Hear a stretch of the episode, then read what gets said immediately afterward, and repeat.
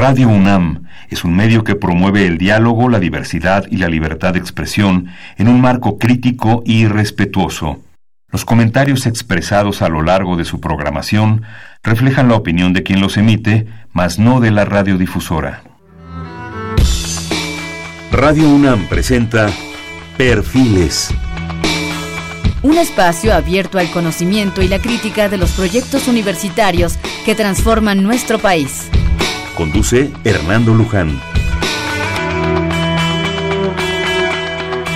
¿Qué tal? ¿Cómo están? Buenas noches. Estamos en Perfiles. Este es un espacio en donde conversar con las mujeres y los hombres que día a día forjan nuestra universidad. En esta ocasión vamos a platicar, tener el gusto de platicar con la doctora Ana Lilian Martín del Pozo. Ella es investigadora del Instituto de Geofísica de la UNAM. La doctora Ana Lilian obtuvo su doctorado de la UNAM y es investigadora titular del Instituto de Geofísica. Ha realizado numerosas investigaciones sobre el comportamiento del volcán Popocatépetl, también del volcán de Colima y volcanes monogenéticos. Ahorita nos vas a explicar qué es eso. Que culminaron en 84 publicaciones científicas arbitradas, así como en los mapas de peligros del volcán de Colima y del volcán Popocatépetl. La doctora Martín del Pozo ha implementado nuevas metodologías y líneas de investigación, como son el estudio de multiparámetros e impactos volcánicos, especialmente del efecto de las cenizas en la salud humana.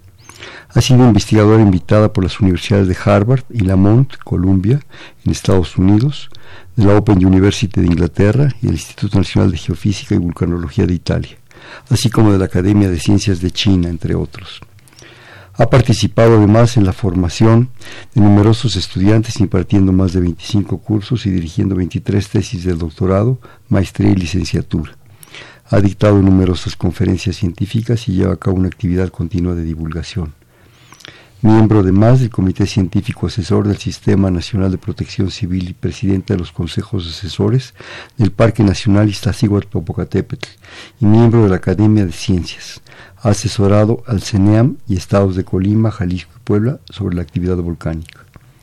Entre los reconocimientos que ha recibido están el de la UNESCO, Universidad de Colima, del Estado y Ciudad de Puebla, el reconocimiento Sor Juana Inés de la Cruz y mención honorífica en el campo para la prevención por el monitoreo del volcán Popocatépetl. Ha coordinado numerosos proyectos nacionales e internacionales en torno al peligro volcánico y su impacto. Niña, bienvenida, qué gusto tenerte. Estamos comentando que tantos años después de vernos en la facultad, qué gusto que estés con nosotros y nos vengas a ilustrar de, volcanes y todo lo que están haciendo, qué barbaridad. Pues yo creo que cuando, cuando me, pasaron la información, Silvia Torres, de que venías tú y que íbamos a hablar del popo, realmente el popocatépetl, eso del popo y de un goyo a mí no me encanta, me gusta popocatépetl todo completo. Este, no sé, me dio mucho gusto. Yo creo que tanto el Popo como el Iztaccíhuatl son nuestros. Claro, pues hasta en todas nuestras en, en, todas nuestras diferentes imágenes emblemáticas están. Sí, somos nosotros, eh, ellos son nuestros, en fin, es algo, es algo muy personal, sí, es algo que, que, que se encuentra muy ligado a México, como muchas otras cosas, ¿no? Desde luego. Pero es algo, es un símbolo que está ahí y que además totalmente vivo, ¿no? Desde la leyenda, desde los calendarios de Higuera, todo lo que se ha escrito, las comunidades a su alrededor, los 14 monasterios de franciscanos, agustinos y dominicos, que son una maravilla. Sí, que, son patrimonio de la humanidad, exactamente, por la, UNESCO. Yo creo que la gente debía conocer más. Desgraciadamente ahorita hay un riesgo.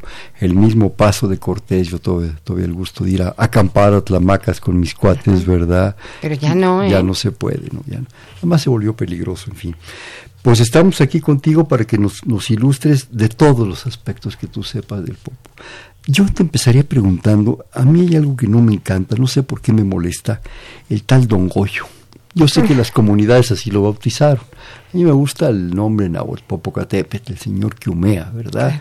El Don Goyo o Goyito no me, no me dice mucho. ¿Por qué lo, lo del cambio de nombre? Tú sabes, Sí, sí, lo que pasa es ahí es una cuestión de sincretismo. O sea, como se van mezclando mucho las cuestiones de las religiones, las creencias, Entonces hay una parte ahí que, que viene y que se mezcla y que precisamente se presenta así, pero muchos les preguntas y ya ni siquiera te pueden explicar de dónde viene, o sea, la gente que vive alrededor.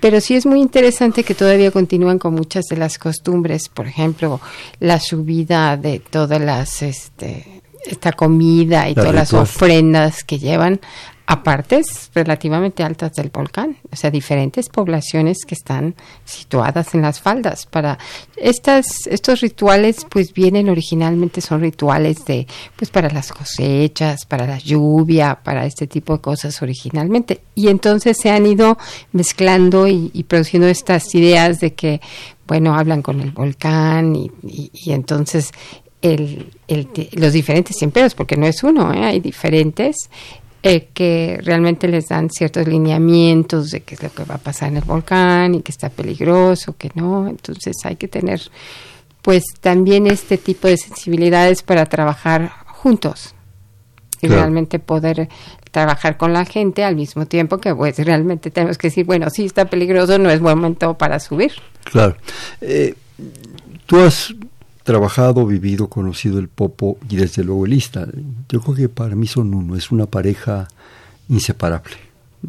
Independientemente de la leyenda y la mujer dormida. Bueno, pero uno es activo y el otro no, entonces eso los hace muy distintos. Sí, pero me refiero que como que la imagen es, es, es una. es, la imagen sí. Es impresionante. Claro, uno ya, pues ya. Ahora sí que ya la mujer dormida ya se durmió. Esperemos que no, no vuelva a despertar porque quién sabe. Pero en términos de esa parte que tú has de conocer muy bien, eh, Lilian, de, de la, mm, la, parte muy humana, ¿por qué tantas comunidades se instalaron ahí? Tú lo has, lo has averiguado, porque, bueno, porque son 14 monasterios, no se dice No, es, es una zona muy antigua. Bueno, para empezar, este, con los españoles, pues era el paso hacia el centro, o sea, era o sea, desde Hernán Cortés, que pasaron Pero ya existían esas comunidades ahí. Claro que sí, de hecho nosotros hemos trabajado en, hay varias comunidades que hemos inclusive excavado con los arqueólogos, aparte de las que, que apenas se empezó a, se empezaron a fundar como Puebla y todas estas, estas este, ciudades que se fundaron posteriormente, estaba Cholula, estaba la zona de, las aldeas de Tetimpa, que son todavía más antiguas, la zona que, la de, de, las flores. Sí, pero, pero sobre el Popo ah. estaba, por ejemplo, la zona de Amecameca o sea, ahí hay poblaciones que datan mucho más antiguas. O sea, hemos encontrado de más de dos mil años poblaciones, o sea, diferentes vestigios de cerámica, de construcciones que hemos trabajado con los arqueólogos. O sea, nosotros trabajamos más bien en la parte eh, oeste, en Amecameca, con, con Jorge Carrero, y en la zona oriente los arqueólogos que trabajan, bueno, hay muchos grupos, pero mm. no son las arqueólogas de la Universidad de las Américas, que trabajaron en, más bien la zona de, Puebla, la zona de Buenavista, esa zona más cercana. Pero, pero, ¿por qué se instalaron ahí?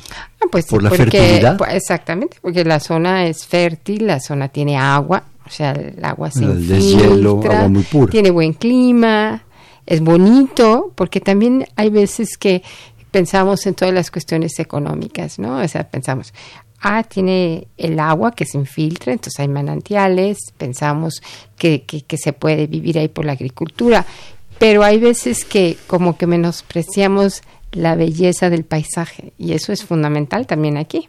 Claro. Sí, yo creo que es un es un, una entidad, un medio muy especial, ¿verdad? Tanto el, el, vínculo Popo-Ixta, ¿verdad? Que en un momento dado permitió a muchas comunidades instalarse, juntarse. Y bueno, y después viene toda la parte de la evangelización que es impresionante, ¿no? Digo, 14 Y también se empiezan a desarrollar polos de agricultura en la zona, que entonces es la razón por la que empieza a crecer Puebla. Sí, yo creo que es una zona muy, muy importante. Pero bueno, ya una vez eh, con esta breve introducción, yo quisiera que entráramos a cosas más técnicas, pero vamos a ir mezclando muchas cosas. ¿Qué es el Popocatépetl? Lo que es es un volcán poligenético, es un volcán que eh, ha hecho erupciones durante muchos años, o sea, de hecho el Popo no es un volcán, sí, son, son varios, o sea, es un volcán antiguo que se destruyó, luego nació otro adentro de este y también se destruyó y otra vez. Entonces el volcán actual tiene menos de 24 mil años. El actual. El actual, pero está tapando. Si ustedes han visitado la zona del Popo, ven que tiene como una saliente del lado de Paso de Cortés hacia la zona de Mecameca, que ese es uno de los volcanes antiguos que podemos ver que está tapado realmente por los productos del Popo actual.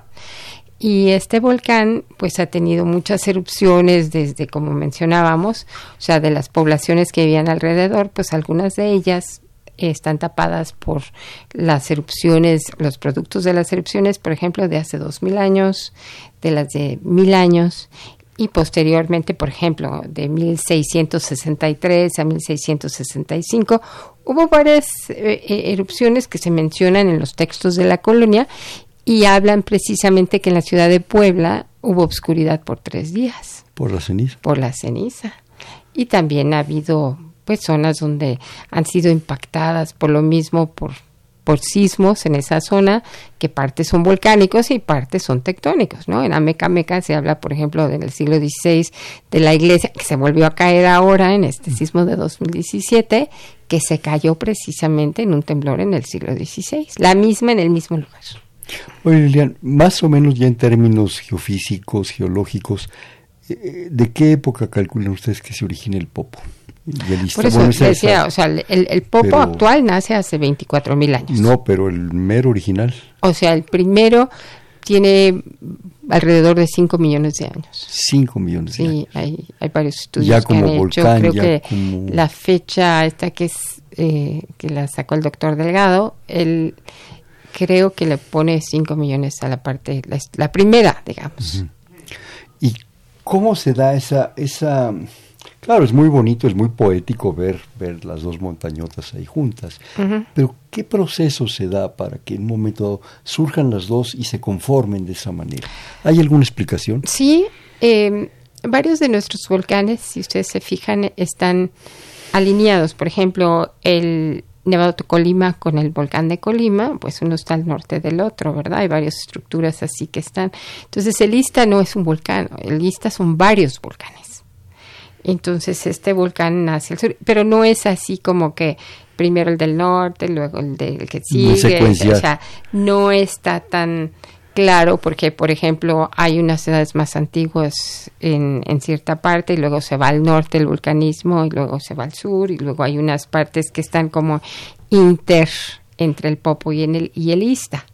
Entonces, eh, sí hay esa alineación que se da por ciertas debilidades en la, en la corteza, por las que pueden subir los magmas más fácilmente. Entonces, se dan en esta zona. Se ha discutido también que si es interacción de fallas o, o realmente es sobre esta zona, pero pues obviamente tiene que haber esa liberación de esfuerzos que permita que a profundidad se, se pueda fundir parcialmente la roca para crear el magma y esta liberación de presión permita que esto vaya subiendo. ¿Están vinculados Popo y Iztaccíhuatl? Pues realmente actualmente pues ya no se ve esa vinculación porque realmente no lo que no está activo la, la zona del, del Ista y la zona del Popo pues todavía estamos viendo este tipo de de cómo está la estructura de los alimentadores porque el Popo es una estructura muy compleja, o sea, no es como los volcanes de, pues por ejemplo de Hawái, como Kilauea, que, que son relativamente sencillos, porque pues sube el magma, se desplaza la, una parte de la zona. Es y una sola chimenea, digamos. Pues sí, y en cambio aquí, bueno, hay también varias bocas, pero, pero generalmente podríamos simplificarlo así. En cambio aquí, como hablábamos hace rato, que realmente son varias estructuras sobrepuestas, entonces la, el, digamos, el, todo ese sistema de alimentación interno, pues es, es complejo. Entonces, eh, precisamente vamos viendo con la sismicidad del estudio de las señales, por ejemplo, con la, parte magnética, con diferentes tipos de estudios que se han hecho, eh, vamos tratando de entender cómo está esta estructura interna. También vemos las propiedades de los magmas que van subiendo, por ejemplo, de las cenizas, de las lavas, de los diferentes fragmentos que estudiamos, tanto de estas erupciones como de las antiguas, y vemos asociado a qué profundidad están y podemos reconstruir esa historia y sobre todo estudiar los procesos, cómo es su comportamiento. Más o menos qué, qué profundidad calculan ustedes de la, de la actividad que está surgiendo. Bueno, eh, hay unos estudios que hice sobre algunos de los cristales, con, con estudios de microscopía, sobre todo de hicimos varios estudios de microsonda. Bueno, hemos hecho muchos desde estos estos estos años que hemos estudiado el Popocatépetl pero encontramos que unos de los magmas vienen alrededor de, de 40 kilómetros y otros 40, kilómetros de profundidad y hay otro magma que se debe de producir alrededor de los 15 kilómetros. Pero estudios más detallados que hemos hecho posteriormente, hemos encontrado diferentes profundidades a las que van cristalizando ciertos cristales. Bueno, pues pleonasmo, pero bueno, que se van formando estos minerales a diferentes profundidades. Es, un modelo el, el, Popocatépetl, o sea, es un volcán especial que, que, ¿cómo te diré? Que no es común, que es una forma de modelo. Pero hay muchos volcanes que son complejos, ¿no? Em, hay muchos volcanes, por ejemplo, de los que también hemos trabajado, los volcanes, por ejemplo, italianos, también hay, cierta, hay, hay complejidad, pero, o sea, los volcanes resultan de la situación que está, por ejemplo, en las placas y cómo se están hundiendo, cómo se están separando, y entonces lo que resulta de las diferentes fallas de cómo está la, esta estructura, pues van a formarte eh, ciertos volcanes. Hay algunos que son muy complicados, como este en especial por esa razón. Ahora, también hay muchos estudios que se han hecho, entonces realmente se han publicado muchos estudios ya del Popocatépetl y estamos, pero cada bien, cada vez que, que estudias, investigas un volcán, pues obviamente van saliendo nuevas preguntas a resolver. Entonces en estamos. Este, ¿Qué, ¿Qué, investigaciones estás llevando a cabo actualmente con tus alumnos o tú en lo personal con tu grupo de investigación? Sí, bueno, yo en particular estamos trabajando mucho la parte de las cenizas, de cómo se genera, porque se producen, cómo impactan. Impactan desde la atmósfera hasta la salud. También estamos trabajando las señales magnéticas como un precursor de que puede estar dando información de que está asociado a otros parámetros como de, de, diferentes tipos de señales sísmicas. Y también hacemos monitoreo de manantiales para ver los gases, cómo se están mezclando con el agua subterránea o qué es lo que está ocurriendo. Y esto a su vez, como es un estudio de multiparámetros, pues lo correlacionamos con los estudios que se hacen de, de sismicidad por nuestros colegas y entonces tratamos de ver cómo es el comportamiento. Está vinculada, digamos, las fumarolas o las erupciones no sé si actualmente se puede decir hablar de Son erupciones. claro. O sea, el término fumarolas originalmente se había usado nada más para la emisión de gases. Entonces realmente se ha ido como cambiando esta eh, este término para, para incluir emisiones que sacan ceniza, pero si sacan ceniza, que es la eh, es el resultado de la formación de domos de lava en el cráter cuando se solidifican se eh, sellan y entonces cuando se explotan producen sus fragmentos que son las cenizas. Esas son erupciones. Creo que estamos muy prejuiciados por los medios de comunicación. Pero ya estamos mejor. No, yo lo sé, yo lo sé. Me refiero a lo que voy, Lilian, es que en un momento dado te presentan esos grandes eh, derramas de lava, ¿verdad? Que va corriendo en rojo vivo, impresionantes. Y aquí vemos cosas críticas de fumarolas de varios kilómetros de altura. Claro, en junio tuvimos varios de nueve kilómetros de altura y en 2000... Y eso es una erupción mayor. Claro. Lo que pasa es que no vemos fuego, no vemos bueno, en la noche sí le puedes ver el fuego, si, si las emisiones de, por ejemplo, si, si cuando estás sacando estos fragmentos, hay unos que son incandescentes. Yo recuerdo curiosamente fue una fecha muy significativa por muchas razones, cuando Vicente Fox tomó posesión. Ah, sí, nos tocó, sí. Cada presidente nos toca muy al principio. ¿Verdad? sí. Pero en esa ocasión yo me acuerdo que las escenas, ¿verdad? esa sí estuvo muy grande. ¿eh? Impresionante. Fue la más grande que hemos tenido, sí. Tipo película de esas de, los gringos, ¿verdad? que chorreaba la lava, ¿verdad? Era impresionante. Bueno, muchas veces se tiene la idea que la lava es lo peligroso. Y no es así. Claro que si te toca en tu casa. No, pues sí, pues te, ya se fue. te, pasa a chichinar, ¿no? sí, exactamente, muy correcto ese término, señor que quema. Pero el, el problema es de que aquí nuestros volcanes son más, estos volcanes como el Popo, el Colima, el Picorizaba, este tipo de volcanes son más explosivos. Entonces sus magmas son más viscosos y entonces no fluyen como fluyeron las lavas del Chitle, por ejemplo, que son más fluidas. Estas a su vez se, se, van solidificando, van siendo más pastosas y entonces muchas veces no pueden liberar fácilmente los gases y explotan. Estas explosiones de los domos o de las columnas cuando se, se producen, cuando tienen cierta altura y van muy cargadas de partículas, se colapsan y cuando estas se colapsan se forman una mezcla de gases y ceniza y que fluyen por las laderas y que nosotros llamamos nubes ardientes. Y precisamente ese término pues te refleja que estas son muy peligrosas, muy rápidas, o sea, fluyen más rápido que el agua. Entonces, precisamente en el 2000 y lo que encadenó, lo que resultó en la erupción del 2001, porque empezó en diciembre con esta subida de magma y demás, y entonces terminó en la erupción de enero 2001, y sí se produjeron nubes ardientes. Nubes ardientes que se mezclaron con lo que quedaba del glaciar y se formaron que, que estas nubes ardientes fluyen por las laderas. O sea, son como tolvaneras calientes. Pero calientes, calientes, sí. ¿Qué cuántos y luego, Pues depende, ¿no? O sea, 350 grados. Ah, bueno, pues, para un pollo, está bien. sí, para un pollo, no, tampoco. Pero entonces, una parte de estas nubes ardientes, de hecho, se mezclaron con el, con el glaciar, fundieron esa parte y bajaron después también como lajares. Los lajares son corrientes de lodo y de bloques que funcionan como si fueran corrientes de cemento. Entonces también son muy peligrosos. A ver, dos asuntos que no quiero que se me pasen. Uno, constantemente escuchamos material piroplástico. Piroclástico. Piroclástico. Sí, piro es fuego y clástico es roto. Entonces, precisamente las nubes ardientes producen flujos piroclásticos. O sea, son lo que se deposita en una nube ardiente.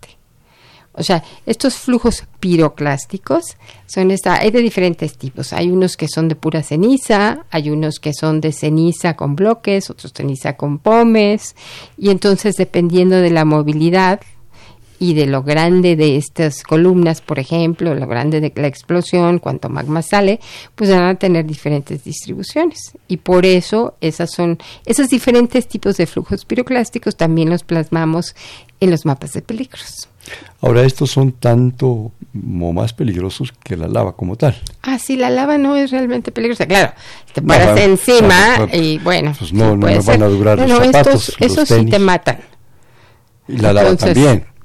Pues realmente la única vez que yo he sabido de un, una lava que ha matado a gente ha sido en uno de los volcanes de África, creo que fue en Iragongo, donde había algunos de los de, de los pues la gente que estaba viviendo alrededor en tiendas y en ese caso durante la noche se rompió una parte delgada del cráter y bajó la lava muy fluida por ahí.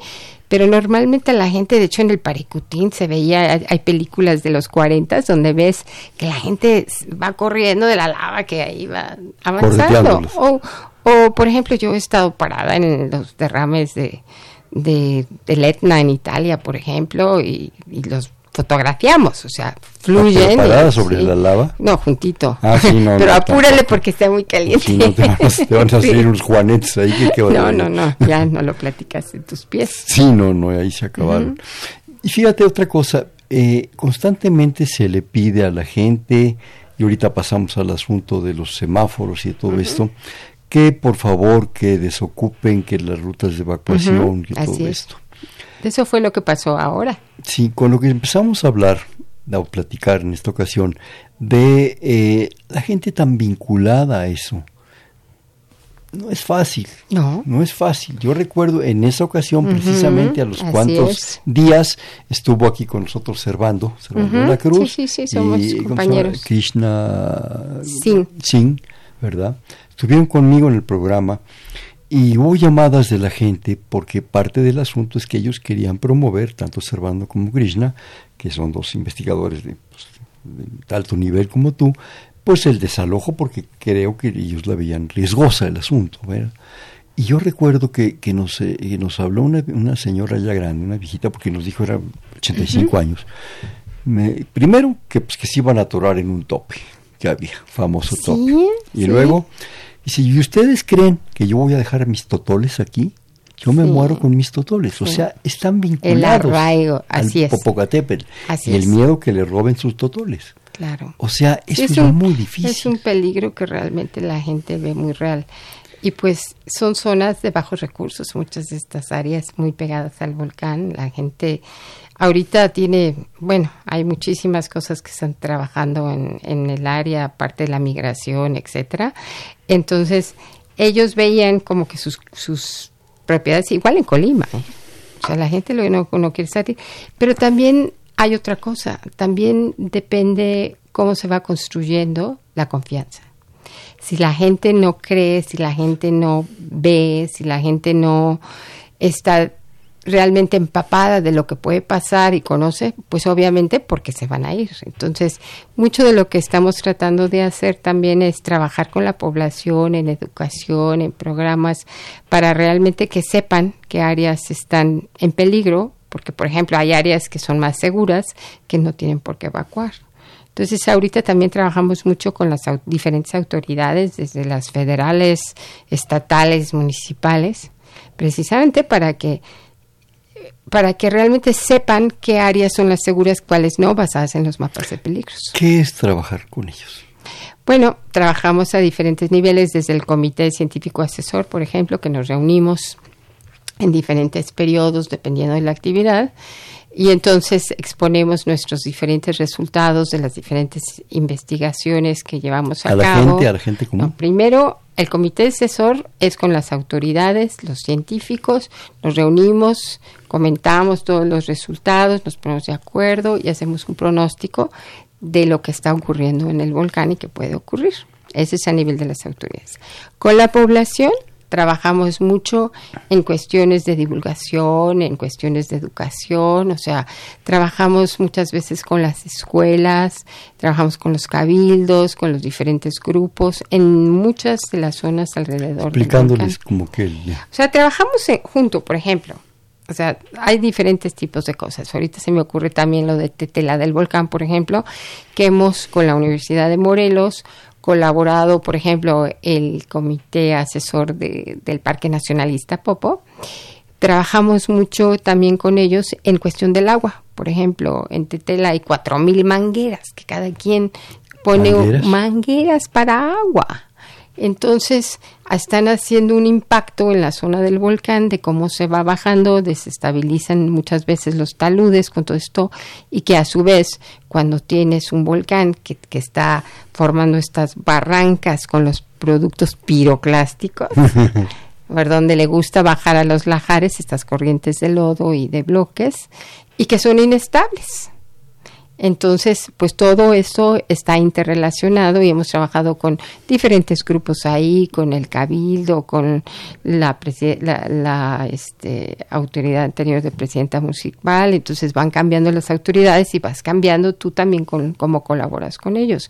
En otras zonas, por ejemplo, en, en en San Nicolás de los Ranchos, en las zonas de Puebla, en las zonas de de Nechapa, por ejemplo, en la zona del Estado de México. Estas poblaciones hemos trabajado mucho en las escuelas con ellos. Entonces los niños pues platican con nosotros y nosotros les prestamos fotos y nos preguntan todas sus dudas y demás.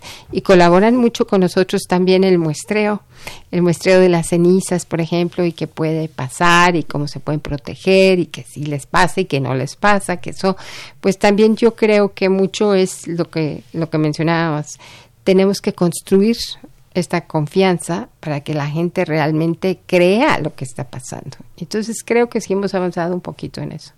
Tú conoces mucho más esas comunidades específicamente, Sí. esas 14 monasterios con sus pueblos alrededor.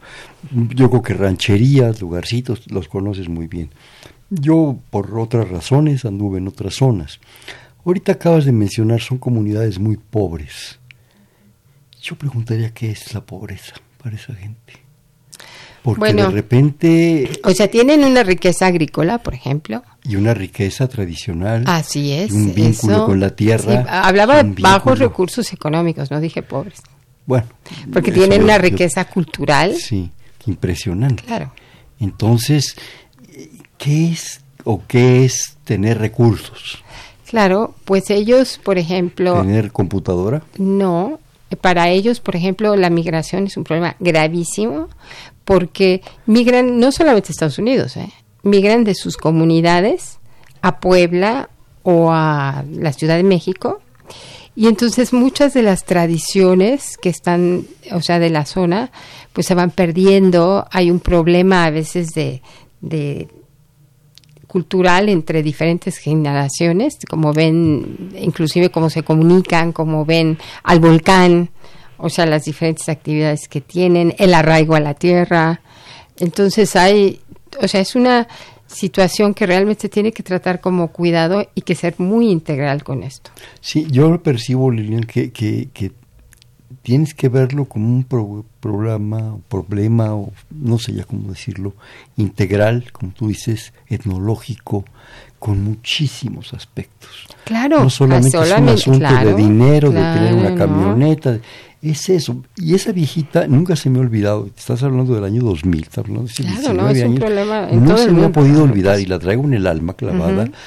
Porque para ella sus totoles eran Así mucho es. más importantes Así es. y estaba dispuesta a dejar la vida junto a los totoles y a sus perros. Eso Claro, porque es relativo la importancia de lo ¿Qué que haces ellos con esa mujer? ¿La quitas de ahí y la pones que en un No, eh, departamento o del sea, lo que se sugiere en muchos de estos casos es que sean temporales, o sea, que, que realmente no es una evacuación permanente. O sea, hay ciertas zonas que se plantea que realmente no se construyen. Por ejemplo, si tienen la casa en la orilla de la barranca y esa barranca se está deslavando porque está hecha de depósitos piroclásticos que son suaves y por ejemplo, ahora en el temblor de 2017 vimos lo que le pasó cuando el temblor sobre estos depósitos suaves y luego llueve, pues se colapsan, se deslavan. Entonces hay zonas que se debe delimitar su crecimiento sobre las zonas de estas barrancas. Hay otras zonas que se pueden reforzar la seguridad, ¿verdad? Y recomendar que ciertas áreas que se van a, por ejemplo, ha habido eh, algunos desarrollos que querían plantear en la zona sureste, la parte relativamente pues media alta, donde es una zona muy peligrosa para el futuro, que realmente ahí se construyeran estas casas. Pues eh, no se permitió ese desarrollo. En cambio, en otras zonas al norte sí los están desarrollando. Entonces, tiene que haber, ya lo hemos discutido con muchas de las autoridades y, en, y en, también en el comité científico, precisamente que hay ciertas zonas que deben limitarse su crecimiento. Sí, ya, ya no, ya no permitir que eso crezca. Pero las que ya están, que tienen a veces generaciones, Claro, esa es otra, sí. estás agarrado a esa tierra, ¿verdad? Así es. Consciente de los riesgos. Buscar la seguridad para cuando haya eh, cierto tipo de evacuaciones temporales, pues tener la seguridad que van a regresar con sus tierras y ser, por ejemplo, realmente una evacuación solamente en un caso donde se ponen de acuerdo las autoridades con los científicos, que realmente es una cosa inminente. Y es que ese par de volcanes, yo creo que para mucha gente son padre, madre, Dios, sentido, vida, Claro, muerte. el arraigo. todo, el arraigo. Es todo. La cosmovisión, como también hablan nuestros colegas, los, los arqueólogos, los historiadores. Eso es todo. O sea, estás, estás agarrado a eso y, y ¿por qué soltarlo? Pues sí. A lo mejor prefiero morir con ello que soltarlo. No lo sé. Pues sí, pero lo mismo pasa aquí, por ejemplo, en los temblores, mucha gente, yo me acuerdo en el 85, la gente que se había salido, que no se cayó su casa, se regresaron por cosas materiales adentro y ahí se les cayó. Entonces, Pues acaba de suceder en Álvaro Obregón, en el temblor de pues hace dos años, ¿no? ¿Te parece que vayamos un corte si me haces favor? Estamos en Perfiles, un espacio en donde conversar con las mujeres y los hombres que día a día forja nuestra universidad. Estamos platicando con la doctora Ana Lilian Martín del Pozo, investigadora del Instituto de Geofísica de la Universidad Nacional. Estamos en el 5536 8989. Le repito, 5536 8989.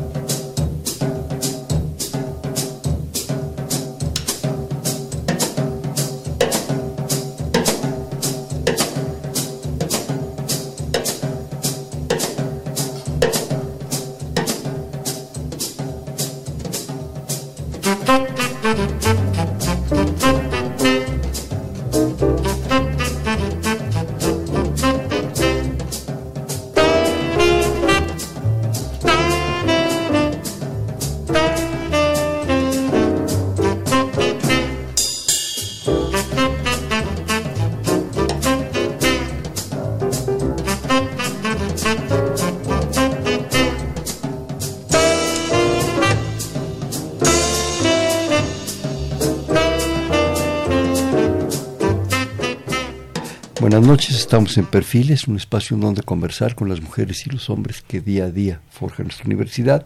Les comentamos que estamos hablando del Popocatépetl con especialistas, la doctora Ana Lilian Martín del Pozo, el 55 36 89 89. Ella es investigadora del Instituto Geofísica de la Universidad Nacional. Tenemos tantas preguntas y poco tiempo.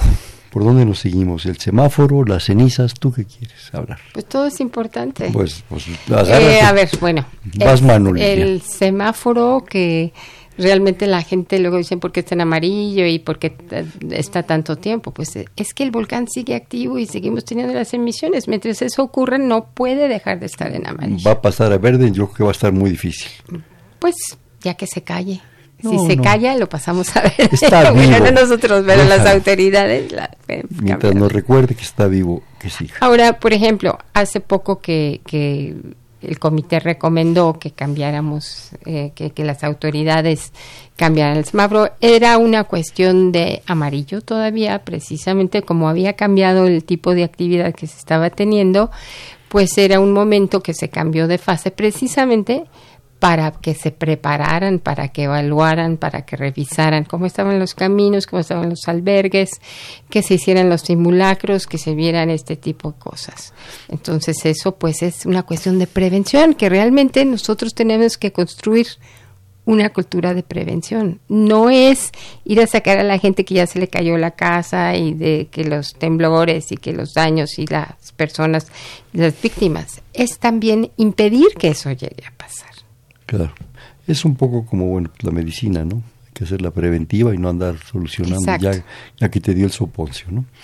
Este, ¿A quién se le ocurrió el asunto del semáforo? Y supongo que es el símil con los semáforos del tráfico los tres colores. Bueno, lo trabajamos mucho tiempo, o sea, Servando de hecho lo trabajó mucho tiempo y luego lo comentamos mucho y lo discutimos mucho y lo vimos mucho porque hay diferentes semáforos en diferentes volcanes, hay unos de... Entonces como que uno lo trata de adaptar. Pero la imagen del semáforo se les ocurrió en comité. Sí, sí. Ahora, yo, según entiendo, al menos ahorita con lo del amarillo, hay, hay grados de amarillo o hay Sí, por eso comentaba, ese, eh, o sea, ese cambio del amarillo fase 2 al fase 3 fue precisamente para realizar, como por el tipo de actividad que había, pues eh, hubo estos cambios, había ciertas señales que había que tomar con cuidado y por eso se recomendó esto del amarillo fase 3. Que ya... regresó a su nivel anterior y se volvió a regresar a la fase 2. Pero esto de la fase 3 es lo que comentaba, fue precisamente para que se fueran preparando todos estos, estos tipos de acciones del sector de protección civil. No quiero ser agorero ni mucho menos, pero hemos llegado al rojo. Bueno, precisamente... No quiero espantar a nadie, por favor, pero, pero hay, que, hay que prevenir. Bueno, realmente cuando en 2001, cuando se va, cuando se evacuó a esta gente, fue precisamente porque la actividad estaba muy fuerte. O sea, en, diciembre aumentó. ¿Era fasecita? no. Microfasecita. O sea, precisamente por eso fue que se realizó esta evacuación, se recomendó la evacuación, precisamente porque había aumentado mucho, muchos de los parámetros. Había mucho gas, había aumentado muchísimo la sismicidad y habíamos visto situaciones similares en otros volcanes que tuvieron nubes ardientes. Entonces, precisamente estas diferentes eh, señales fueron las que se presentaron, por las que nosotros recomendamos a las autoridades que pues era lo indicado y ellos son los que lo deciden. Sin ser, como dije antes, ni agorero ni mucho menos, ¿qué prevén ustedes? Las proyecciones, porque en ciencia siempre hay proyecciones. Claro, claro, los volcanes luego no tienen palabra de honor. No, nadie. Pero eh, bueno, es más fácil que con los sismos. O sea, con los volcanes tú puedes hacer un pronóstico, puedes decir, bueno, tenemos, eh, o sea, están subiendo los gases a tales niveles, tienes un umbral. Tienes indicadores. Indicadores que dices, bueno, la señal magnética, estamos teniendo anomalías magnéticas negativas que pueden indicarnos que está este material caliente está ahí, también cierto, el tremor eh, volcánico nos puede dar indicaciones que hay movimiento de fluidos. Entonces, si conjuntamos varias de estas señales, podemos decir, bueno, el pronóstico es que se va a formar un domo o hay mucha actividad, puede ser mayor la actividad, puede podemos estar cerca de una erupción de tal tipo, este tipo de cosas, ¿no? Mientras mejor lo conoces, mejor, puedes hacer una, un pronóstico. Ahora, eso es en cuanto a la actividad de cómo está ahorita. Pero también es necesario que nos preparemos en cuanto a, la reconstrucción de las fases anteriores, de cómo se ha actuado el volcán, ¿verdad? Porque si es un volcán que siempre tiene erupciones súper violentas, pues entonces, ¿para qué pensamos como el chichón? Entonces no vamos a pensar, ay, va a ser una erupcióncita. No, generalmente cuando hacen erupciones, hacen erupciones grandes. Cambio aquí el Popo hace chiquitas, medianas y grandes, como plasmamos en el mapa de peligros, pero realmente es importante ver qué áreas son propensas a qué tipo de, fenómenos. Por ejemplo, en la Ciudad de México, pues aquí nos cae ceniza. Igual que en Puebla, nos cae Morelos, ahorita hemos tenido mucha ceniza en Morelos. Y la gente luego no percibe que está la ceniza, sobre todo esa finita que esa finita desgraciadamente es la que nos hace daños a los ojos, a los vías respiratorios. A ver, platíganos más de la ceniza. Bueno, desde hace mucho tiempo también trabajamos con, con, la doctora Patricia Sierra de, del Hospital de Enfermedades Respiratorias y eh, están haciendo muchas investigaciones súper interesantes que colaboramos. Nosotros muestramos la ceniza, vemos qué partículas tiene, de qué son, cómo son, qué composición tienen. ¿Cómo está compuesta? Digo, muy en lo básico. O sea, las, las cenizas están compuestas de rocas que, pulverizadas. pulverizadas que tienen sílice, tienen magnesio, tienen hierro, tienen calcio, estos otros, pero sobre todo eh, es sílice. Que es lo de la enfermedad de los mineros. Sí, ah, hemos platicado precisamente con el director anterior del INER. Me acuerdo que me decía, pero para hacer una silicosis necesitas mucha. Sí, necesitas mucho volumen, pero también ahora estamos viendo, por ejemplo, qué efectos tiene a largo plazo, porque la mayor parte de los estudios que se han hecho sobre los efectos en la salud de la ceniza han sido corto plazo. Entonces, precisamente eh, la tesis de uno de mis estudiantes es precisamente esto, que fue lo que encontramos que las cenizas sí afectan a la salud y lo bueno es de que las autoridades esto precisamente en el sector de protección civil han visto que realmente sí es que si no están afectando, entonces tampoco se trata de causar una alerta así de pánico, pero sí hay que protegernos, hay que, cuando hay cenizas, mejor evitar Puedes hacer actividades al aire libre, los niños que no salgan al recreo, hay que usar lentes, hay que usar tapabocas, las correctas, por cierto, no las delgadititas, sino estas que tienen como pleguecitos. o esas que son como... Eh, bueno, las de N95 son muy buenas, pero no necesariamente las duras, porque hay unas duras que no son N95 y no son buenas. Oye, ¿y la ceniza es acumulativa? Sí, la ceniza es... O sea, sus efectos... Bueno, los efectos, hay dos tipos de efectos. Uno es el agudo, que eso publicamos algo en principios del, o sea, en 2001, 2003, que eh, las cuestiones agudas muchas veces pueden ser eh, reversibles, ¿no? Por ejemplo, la capacidad así para, para respirar y tú puedes por ejemplo, tener cierto problema y luego ya se pasa, baja la cantidad y te compones, ¿no? Pero hay otros efectos que de las cenizas muy finas que pueden ir más profundos en el, en el pues, sistema, eh, no nada más el circulatorio, sino en otras partes las partículas estas muy, muy finas. O sea, estoy hablando de, de nanopartículas o partículas menores a 4 micras, ¿no? Que son súper, súper finas, ¿no? Entonces, la ceniza gruesa antes pensábamos que no nos afectaba mucho, pero también los radicales libres a veces nos pueden irritar la piel, se pueden quedar en la, nariz, reaccionando, entonces también hay que tener cuidado. en el caso de los animales. También, pues los animales. me refiero, por O sea, ahorita me platicaban ahora en Morelos los pobres perros, pues tenían, como decía, es que tienen moco y los ojos irritados, pues lógico. La gente, su ganado, sus, sus, aves, bueno, sí. También eh, hemos realizado otros estudios también en, estos años, también en Colima, por ejemplo, donde observamos que aparte del efecto, por ejemplo, de las cuando hay un aumento en la cantidad de ceniza, las visitas a los médicos, tanto en la zona del Popo como en el volcán de Colima, pues aumentan. O sea, esto es claro y ya lo tenemos publicado.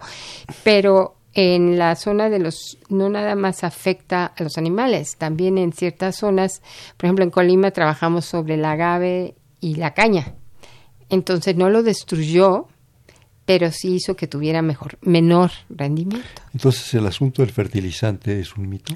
No, depende de la composición, el tamaño, los gases pegados, o sea, son varios factores. Por ejemplo, en el chichón, en la erupción de 1982, que fue una erupción muy grande, ahí en esa erupción pues realmente destruyó las, eh, las diferentes zonas agrícolas.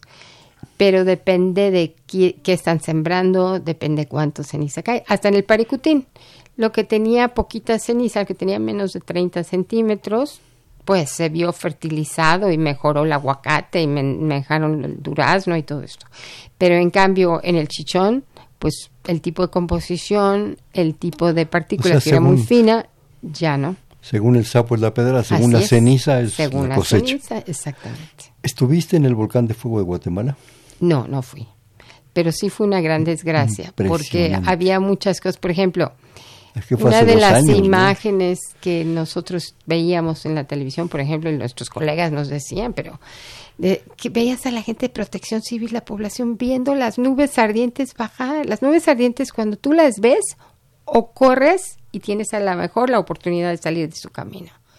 Porque son eso, es que son letales. Gente quemada caminando impresionante. Pues sí, sí, es que eso fue una cosa que se, o sea, que realmente con la preparación, o sea, la gente puede, o sea, parados ahí viéndolo. Eso, eso fue porque realmente no sabían que esto podía llegar hasta ahí. Eso es la ventaja de tener estos mapas de peligros y que la gente sepa, ah, hasta acá llegan más o menos y entonces aquí no debemos estar, sabemos cuando viene tal cosa, pues nos movemos para el otro lado, no para el lado peligroso. Tú colaboraste en esos mapas, platícanos un poco. Pues hemos trabajado mucho las, o sea, midiendo eh, los diferentes espesores de las diferentes erupciones, qué tan grandes están, hasta dónde llegan, ¿no? Todos estos estudios geológicos que se han hecho durante muchísimos años, en, tanto en Colima como en la zona del Popo, se estudian, por ejemplo, se mapea, se cartografía una de las erupciones, se, se ven las características de hasta dónde llegó, qué tan gruesa fue, cómo, cómo se compara, qué tipo de composición química tiene, para ver qué características de cómo subió, cómo fue su comportamiento.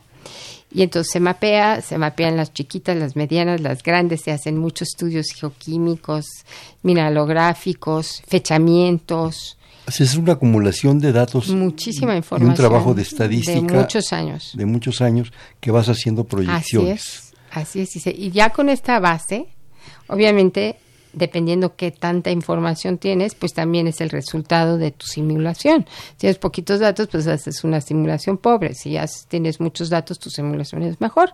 Entonces ya cuando metes a los modelos topográficos del terreno y todo eso para simular para dónde y cómo, pues entonces ya sacas tus resultados de los peligros. Y entonces ahí puedes poner, por ejemplo, nosotros en estos mapas plasmamos, por ejemplo, en los escenarios más comunes, o sea, el de mayor probabilidad, como los que ocurren ahorita, los de probabilidad intermedia, como los que platicábamos hace rato de, de las erupciones estas que afectaron a la zona de Puebla en el siglo XVII o las de 2001, que son de las intermedias, y luego las menos probables, que son mucho más grandes, que tienen una probabilidad menor, es el escenario menos probable, pero es como de las erupciones de hace mil y dos mil años que cubrieron a Meca y a, Cholula, estas zonas, con estos depósitos muy grandes, y nubes ardientes mucho más grandes. Claro. Oye, oye, Lilian, y este, ¿qué tanta posibilidad hay de darle mayor difusión a esos mapas? Que la gente, o no sé si se ganaría algo. Hay, se le está dando mucha difusión. De hecho, cualquiera de los radioescuchas puede obtener uno. O sea, lo solicitan. Sí, o sea, te metes a, tener, sí, o sea, los en tanto en el Senapred como en el Instituto de Geofísica tenemos mapas para regalarles. Entonces, nada más los necesitan meterse a la página del Instituto de Geofísica de la UNAM o al Senapred y pueden solicitar los mapas. Son para eso me meto a la página, me comunico con ustedes que son lindas personas, solicito un mapa, me entregan mi mapa y para ¿qué hago con él? Porque necesito, necesito que me lo expliquen. Pues, es, pues que tratamos... Hasta con la guía roja y necesito que me lo expliquen. bueno, es que tratamos de que sea lo más sencillo posible. Vienen explicaciones de cuáles son los escenarios, que acabo de decir de manera muy sencillita, pero, pero realmente estos escenarios están explicando qué son los lajares, cómo son las lavas, por dónde están, y tratamos de, de poner en estos mapas, está separado en como diferentes tipos de fenómenos, donde están, que la gente puede reconocer dónde está su pueblo. Entonces hemos trabajado, de hecho, antes de, pues de terminar estos mapas, trabajamos con las localidades que si entendían que si estaba dónde estaba su pueblo y que si que dónde estaban las rutas y cómo estaban las diferentes zonas, y también con las autoridades, con las universidades, con las escuelas, con los maestros, con los médicos, con clínicas en diferentes zonas para que realmente pudieran este, comprender estos mapas. De hecho, ahora que estuve en estos días, hace poquitos días estuve en la zona del Popo, vi muchos pueblos, o sea, muchos los mapas de peligros ahí pegados en la presidencia municipal, en las diferentes zonas, bueno, obviamente en el parque, o sea, muchas áreas. Tanto trabajo, tantos mapas, tantas investigaciones, nos hablan de un Popo absolutamente vivo. Sí. Totalmente vivo, tenemos que empezar por hacernos esa idea, que está absolutamente vivo, que va a seguir activo, no sabemos cuánto, solamente ustedes probablemente lo puedan, lo puedan prever, pero eso implica que en un momento dado tenemos que conocerlo, tenemos que entenderlo, no solo amarlo, sino conocerlo y entenderlo. ¿sí? ¿Por qué estudiaste geofísica? Yo te acuerdo en los pasillos de la facultad. bueno, estudié geología, ¿eh? y después ya me metí al posgrado en vulcanología y geofísica más. Bueno, siempre me gustó la ciencia. Sí, claro. Y bueno, como que uno anda buscando en qué área realmente quieres. Pero me encantó investigar toda la parte de la Tierra o sea, cómo funciona y luego cómo se forman los magmas, cómo suben. Cómo, y, y después, pues la vida me fue empujando hacia la parte de peligros e impactos. Hacia la ladera del Popo. Sí, no, Colima primero, ¿Ah, porque sabíamos que eran volcanes activos y no había mapas de peligros. Hacíamos los primeros mapas de peligros. Entonces, eh, urgía ese instrumento para, las, para explicarle a la población y a las autoridades qué zonas podían ser propensas a cierto tipo de fenómenos. Por ejemplo, yo me acuerdo eh, a principios de los noventas que estábamos trabajando sobre la erupción que estaba en curso y entonces me hablaba, por ejemplo, el presidente municipal de Ciudad Guzmán. Entonces me decía, como a las 3 de la mañana, ¿no? Me decía, Jalisco. Sí. Véngase, doctora, a echarse una birria. ¿no? me decía, doctora, ¿qué está pasando? Estamos muy preocupados porque la gente de la ciudad piensa que hay una nube negra aquí encima de la ciudad que si nos puede matar como en Pompeya. Dice, mire, ni se preocupe, porque las nubes ardientes no bajan hasta este, hacia ese lado, las que tenemos mapeadas, más bien se van por las barrancas hacia las laderas este y oeste y hacia el sur.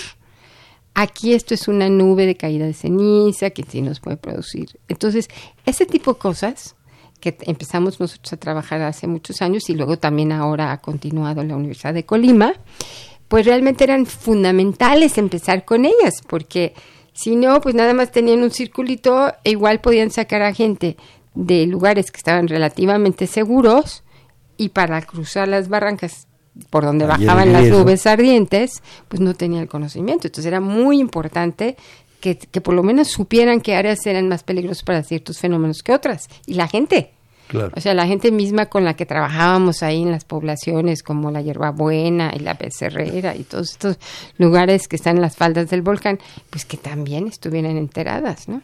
Oye, nos quedan desgraciadamente tres minutos escasos.